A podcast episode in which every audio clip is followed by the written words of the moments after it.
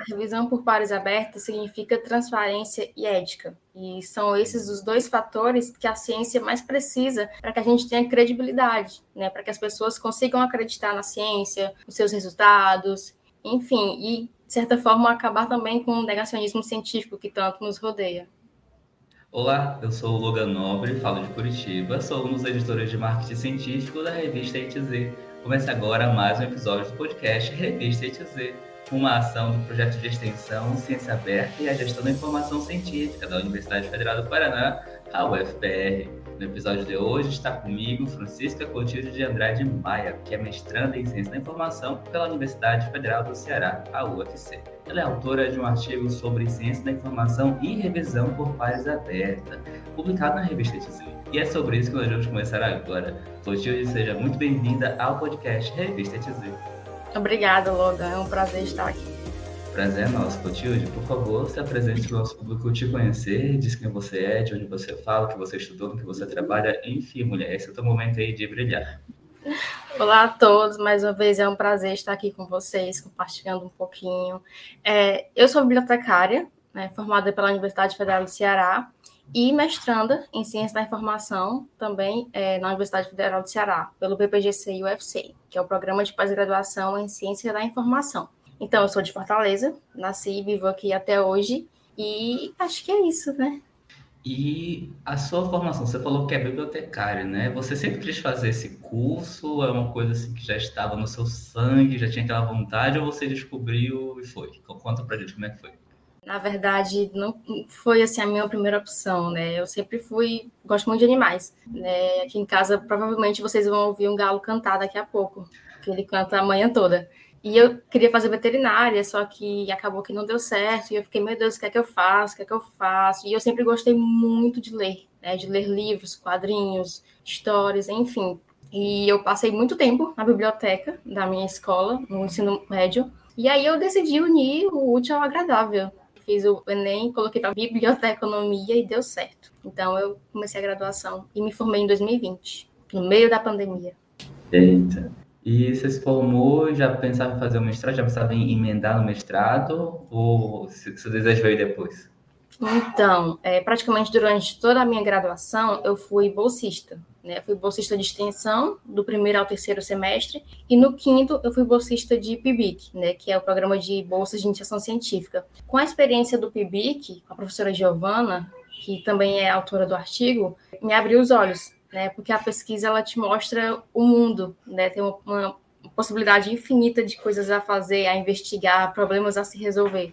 Então, nessa perspectiva, eu pensei, ah, não, quem sabe, né? Acho que mestrado pode ser uma possibilidade. E aí, desde o quinto, sexto, sétimo semestre, veio monografia. Eu pensei, eu vou tentar. E acabou que deu certo. Muito bem. E hoje você está do meio para o fim do seu mestrado, né? Isso, eu estou na fase de coleta de dados já. Não sei se é a melhor ou é a pior fase, mas é uma fase legal. Estou tentando levar. E você estuda o que exatamente no seu mestrado? Então, eu estudo no mestrado também a revisão por pares aberta, né? a proposição de diretrizes para a implementação desse modelo de revisão, que é um modelo bem inovador. Muito bem. E vamos falar do seu artigo, né? Conta pra gente de onde que veio o interesse de fazer esse artigo, como é que ele surgiu, de onde, de onde que veio a ideia de escrever sobre revisão por pares aberta, né? Deve ter vindo do, do mestrado, do que você falou agora, né? Vem de um pouquinho antes ainda, porque é, no meu PIBIC a gente tratava de temas de comunicação científica, e uhum. é um tema muito quente, né? Que se chama assim, porque são temas que estão em desenvolvimento, em discussão, e aí a professora Giovana, é, a gente conversou, né? E, ah, vamos fazer o teu TCC também sobre um tema que você gosta. E eu sempre gostei de revisão por pares, desde a disciplina de editoração, que foi no segundo semestre. E aí ela tem esse tema muito interessante, é uma coisa que está crescendo muito, e no Brasil é pouquíssimo explorado. Aí eu, olha, achei o meu ponto, é esse aí. Então, é, já no mestrado, né, depois de ter feito o TCC, que também foi sobre revisão aberta, eu percebi que era um, um tema que estava crescendo bastante e tinha muito espaço para ser explorado. Nesse artigo surge a ideia de apresentar um panorama sobre as pesquisas de revisão por pares aberta por pesquisadores brasileiros da área de ciência da informação, né, que é um, é um escopo bem definido, bem específico. Apresentar o que eles estão discutindo sobre o tema, né, qual é o panorama de discussões Afinal, como não mencionei ainda, mas é um tema muito mais discutido lá fora, muito mais implementado lá fora, só que no Brasil ainda é um pouco incipiente. Então, uhum. trazer essa, fazer essa diferenciação, né? Não que eu faça a comparação, mas mostrar como está aqui, para saber como está lá e ver como é que ela anda. Não sei se deu para entender. E conta pra gente o que é exatamente a revisão por pares aberta, para quem não é da nossa área poder acompanhar essa nossa conversa aqui. Certo. Bom, é, antes de falar o que é a revisão por pares aberta, é importante conceituar a revisão por pares. A revisão por pares é, é o método, é o processo de avaliação das produções científicas quando um autor faz uma pesquisa, um artigo, esse trabalho, para ser publicado, ele costuma ser avaliado pelos pares, né, que são os pesquisadores da mesma área, que vão avaliar se aquele trabalho atende critérios de integridade, critérios de metodologia científica, se ele segue as práticas éticas da pesquisa. E esse processo ele costuma ser às cegas, como se chama, porque o autor não conhece quem vai avaliar o trabalho dele e o avaliador não sabe de quem é o trabalho, né? Isso para garantir, digamos que a integridade também. Só que, em consonância com o movimento da ciência aberta, que vem crescendo bastante, surge a revisão por pares aberta, que é um movimento que visa trazer um pouco mais de transparência e também de aspectos de integridade e ética para a revisão por pares. Então, nesse sentido, a revisão aberta ela não tem um conceito bem delimitado, um conceito específico e fechado. É interessante porque ela pode ser reconhecida como um conjunto de práticas de diferentes características. Por exemplo, é, Ross Helawe, que é um dos autores mais citados sobre o tema, só ele traz sete características do que pode ser entendido como revisão aberta. Por exemplo, identidades abertas, que seria o autor conhecer o avaliador e o avaliador conhecer a identidade, né, e vice-versa no sentido de saber quem está avaliando o seu trabalho e você saber de quem é aquele trabalho. Outra característica seriam os pareceres abertos, que é a publicação do relatório de avaliação junto ao artigo, ou então a interação aberta, que é a interação entre o avaliador e o revisor durante o processo de avaliação. Enfim, são inúmeras características e o mais interessante ainda sobre o tema é que a revista, o periódico, o editor, ele tem a flexibilidade de poder decidir qual característica ele vai adotar. Ele não é obrigado a uhum. adotar as sete características, ou três, ou duas, ou uma. Ele pode escolher a que ele acredita que mais vai se adaptar ao periódico, aos leitores, ao público que ele tem. Até porque é o editor que conhece melhor o público da revista, né? Uhum. Muito bem. E se você pudesse resumir em poucas palavras, assim, bem diretamente, o que é revisão aberta por pares e por que é importante estudar isso? A revisão por pares abertas significa transparência e ética. E são esses os dois fatores que a ciência mais precisa para que a gente tenha credibilidade, né? para que as pessoas consigam acreditar na ciência, nos seus resultados, enfim, e, de certa forma, acabar também com o negacionismo científico que tanto nos rodeia. Muito bem, olha. Muito bem, vou pegar esse trecho, vou deixar aqui para dar play para todas as pessoas que vierem falar mal da produção científica, né? É bom a gente pegar esse, e dar play para as pessoas ouvirem, porque tem gente que precisa ouvir isso.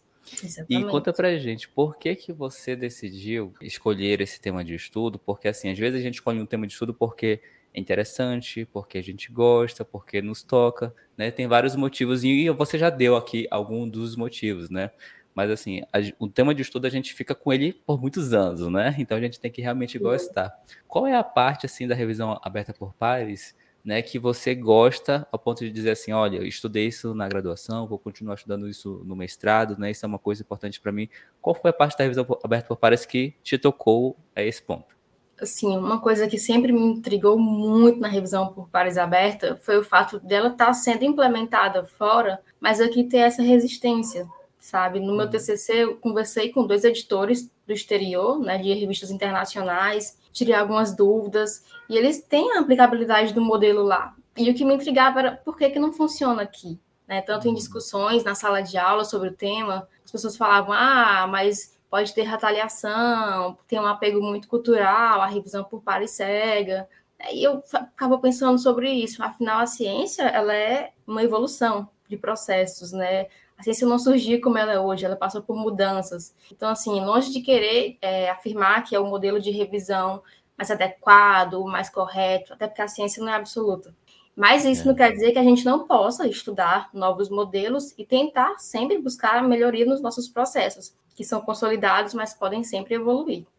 Muito bem, gostei da resposta. E voltando ao seu artigo aqui, quando a gente começa a escrever o artigo, a gente delimita os nossos objetivos, né, a nossa metodologia, enfim, delimita aonde que a gente quer chegar e como que a gente quer chegar a esse ponto. Quando você e os outros autores estavam esquematizando como escrever e depois que escreveram, né? Conta pra gente esse processo. Tudo que vocês pensaram em fazer deu certo? Alguma coisa mudou ou ficou pelo caminho? Como é que foi o processo da escrita em si? Tudo que a gente propôs a fazer deu certo. Né? Houve, claro, algumas fases que deixaram um pouquinho triste, mas no sentido mesmo da, digamos, baixa quantidade de produções, porque quando a gente fez a pesquisa bibliográfica, a gente esperava ter um retorno de mais produções sobre o tema para falar sobre elas. Só que resultados 20 produções, né, que atingiam o meu escopo, eram pesquisadores brasileiros da área de ciência da informação, falando sobre revisão aberta, e após o tratamento daquela amostra, só resultou em 11, o que é uma amostra muito pequena para você fazer qualquer tipo de generalização. Né? Então, isso uhum. foi de uhum. fato que ficou mais no nosso caminho, mas, claro, isso não impediu que a gente pudesse fazer uma apresentação do que tem e estimular uhum. para que tenha mais. E você citou aí um pouquinho que não há muita literatura sobre isso no Brasil, ou que os periódicos não adotam esse tipo de revisão no Brasil, mas você localizou isso no exterior. É, durante a tua pesquisa do mestrado e durante a escrita desse artigo, tu conseguiu descobrir algum indício do porquê que isso acontece? De ter lá, mas não ter aqui. É isso? Isso. Bom, é, eu acredito que possa ter relação também com o fato da ciência aberta já ser muito mais consolidada lá fora do que aqui, nesse sentido. Apesar do Brasil ser o país líder em acesso aberto, né, as outras práticas da ciência aberta, como dados abertos, entre outros, ainda estão se consolidando o que já acontece muito lá fora. E acredito que também o próprio apego das pessoas em achar que no Brasil não vai funcionar. Vou dizer, ah, mas o autor vai retaliar o avaliador que deu uma avaliação ruim. Né? Ah, se eu sou, eu sou uma pesquisadora júnior e vou avaliar o trabalho de um pesquisador sênior e ele vai saber quem eu sou. Será que eu vou conseguir ser crítica o suficiente para avaliar o trabalho dele, de uma orientadora minha, por exemplo? Será que eu vou conseguir avaliar o trabalho dela? E se eu fizer uma avaliação crítica mais justa? ela vai levar para o pessoal, né? As principais uhum. problemáticas estão relacionadas a isso mesmo, a questão de, de se ligar demais o pessoal com o profissional, com o científico. Aí uhum. as pessoas têm essa concepção de que não vai dar certo sem nem saber, sem nem testar. Então é isso que intriga. Aí é difícil saber se vai dar certo. Você não se predispõe a, adotar e estudar e ver, e ver como é que vai funcionar. Para vocês terem uma ideia, para vocês que estão nos acompanhando agora, nos vendo ou nos ouvindo, é, a revista Ituzi adota a revisão aberta, né? A gente tem duas formas de revisão aqui. Né? Quando o texto é depositado em um servidor de preprint, a gente tem a revisão por pares aberta, que é essa que a gente está discutindo aqui agora, né? que a Clotilde está explicando para a gente como funciona. Quando não é em servidor de preprint, quando é um original que a pessoa deposita direto aqui no sistema de submissão da revista, né, E2Z, a gente tem uma revisão chamada Double Blind Review, né, uma revisão por pares também, só que ela é a revisão chamada duplo cega, ela não é a revisão por pares aberta, que é essa que a gente está falando aqui agora. Então, quando você for submeter o seu original aí, leia lá o escopo, leia as regras de submissão e você vai saber como é que funciona cada tipo de revisão. E quando vocês finalizaram o artigo, né? Chegaram lá as conclusões, finalizaram, submeteram o artigo e tudo mais, tudo bonitinho. Como que foi a sua sensação enquanto autora, né? Enquanto mestranda, de submeter mais um artigo e dizer assim, olha, essa etapa já foi, consegui. É uma sensação muito boa, sabe? É uma sensação de, de dever cumprido. Porque quando a gente está no mestrado, a gente tem as nossas obrigações a fazer, tem disciplina, tem que publicar, tem estágio de docência, aí vem qualificação, enfim, mas ao mesmo tempo, não é só publicar por publicar, né? A gente quer que a nossa pesquisa tenha um impacto, que ela seja relevante. Então, fazer um trabalho que é publicado por uma revista boa é muito gratificante. Não só porque eu vou ter mais uma publicação, mas porque eu vou fazer um trabalho que vai ajudar a consolidar aquele tema, que pode servir para orientar outras pessoas. E é a sensação mais gratificante que tem. Muito bem. Se você pudesse deixar um recado aí para quem é uma pessoa jovem como você, que está no início da carreira acadêmica, e às vezes tem medo de, de, submeter um artigo por levar um não da revista, ou pela revista te devolver uma revisão com muitas críticas e pedir para você adequar bastante coisa. O que você diria para essas pessoas que têm esse medo de submeter um artigo? Assim, receber críticas é normal. Infelizmente, pode acontecer das críticas serem um pouco mais pesadas do que deveriam, pode acontecer. Mas você não pode levar isso para o pessoal e tem que entender que você está ali fazendo o seu papel, né? seja de pesquisador, de cientista, de mestrando, de graduando, que é de fato colaborar com o crescimento do conhecimento científico. Então, não se reprima e publique seu trabalho. Muito bem, fica aí a dica da Clotilde. E em relação à conclusão do seu artigo, né? Você ficou satisfeita, não ficou? E já emendo a pergunta para dizer: você poderia indicar um novo rumo para sua pesquisa continuar, seja nas suas mãos ou nas mãos de outra pessoa, considerando essa sua conclusão? Eu fiquei satisfeita, sim, apesar da pequena quantidade de trabalhos que foram avaliados, mas isso é decorrente mesmo da questão de um tema que está crescendo no Brasil. Então, eu recomendo muito, sim, que outras pessoas, ou eu mesma, não sei, né, no futuro, quem sabe, dá continuidade à pesquisa, porque com certeza devem ter novas publicações, né? As pessoas, como eu menciono nos resultados, há um grupo de pesquisadores que estão estudando esse tema, então vai ter sim, vão existir sim novas publicações. Então, é importante conhecer o panorama dessas pesquisas para esse método continuar sendo estudado. E fora do mundo das pesquisas, fora da universidade, conta aí pra gente, quem é a Clotilde? O que, que você faz no seu tempo livre? Quais são os seus hobbies? O que que teu Lattes, o teu LinkedIn não contam sobre você? Apesar do momento conturbado, né, de final de mestrado e de, de estudos para concurso, eu gosto muito de ler e de assistir série. Tem dia que eu fico assim o dia todinho com a minha irmã só assistindo, maratonando temporadas e temporadas de série, porque é o momento de tirar um pouquinho a cabeça do, do foco, né? Sair com os meus amigos acaba sendo muito mais do mesmo, mas é algo que realmente dá um descanso muito, muito bacana para gente que vive com a cabeça cheia dessas coisas de academia. É, às vezes a gente precisa de um tempo de estudo, né, fora dos estudos, né? Precisa de um, gastar a, nossa energia, a nossa concentração com coisas mais amenas, né, digamos assim. Isso. Não envolver tanto o cérebro nessas outras atividades. Digo, o piloto automático fica assistindo a série, né? Só vai. Desse jeito.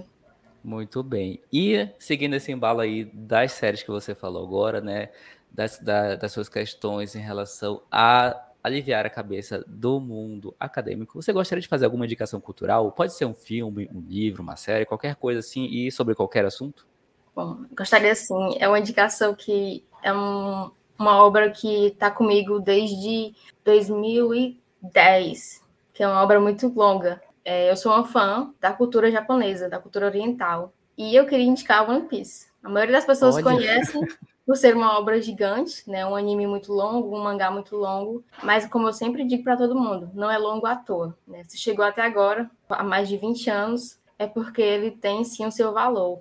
Então, recomendo muito. Não desistam nos primeiros 100 episódios. Eu sei que isso é exagero, mas tem muito valor inserido, sabe, na obra. Muita coisa que mexe, que emociona, que te faz chorar junto, que te faz rir junto. Então, assim, assistam. Ou leiam, né? O mangá também é muito bom. Vale muito a pena. Muito bem, então fica a indicação da Clotilde, indicação cultural de ler ou assistir o anime ou mangá One Piece, que já passou aí da segunda década, né? Porque choras Grey's Anatomy, não é mesmo? Exatamente. muito bem, Clotilde, muito obrigado por ter aceito o convite e ter vindo aqui conversar conosco. Foi um prazer estar aqui. Chegamos ao fim de mais um podcast Revista ETZ, uma ação do projeto de extensão Ciência Aberta e a Gestão da Informação Científica da UFPR. Na descrição estão os contatos da entrevistada e o link para você conhecer mais sobre o artigo Panorama das Pesquisas Brasileiras da área de Ciência da Informação sobre revisão por pares aberta, escrita pela Clotilde, que começou conosco agora, e também pelo Jefferson Veras Nunes e pela Maria Giovana Guedes Farias. Na descrição do episódio estão os links para você encontrar a revista ETZ, um periódico científico interdisciplinar de acesso aberto do programa de pós-graduação em Gestão da Informação da UFPR. A revista ETZ tem um site e está no LinkedIn, YouTube, Twitter, Instagram, Facebook e nos maiores agregadores de podcast do planeta. Basta procurar por Revista ETZ. Eu sou o Logan Nobre a gente se fala no próximo episódio. Até mais. Tchau!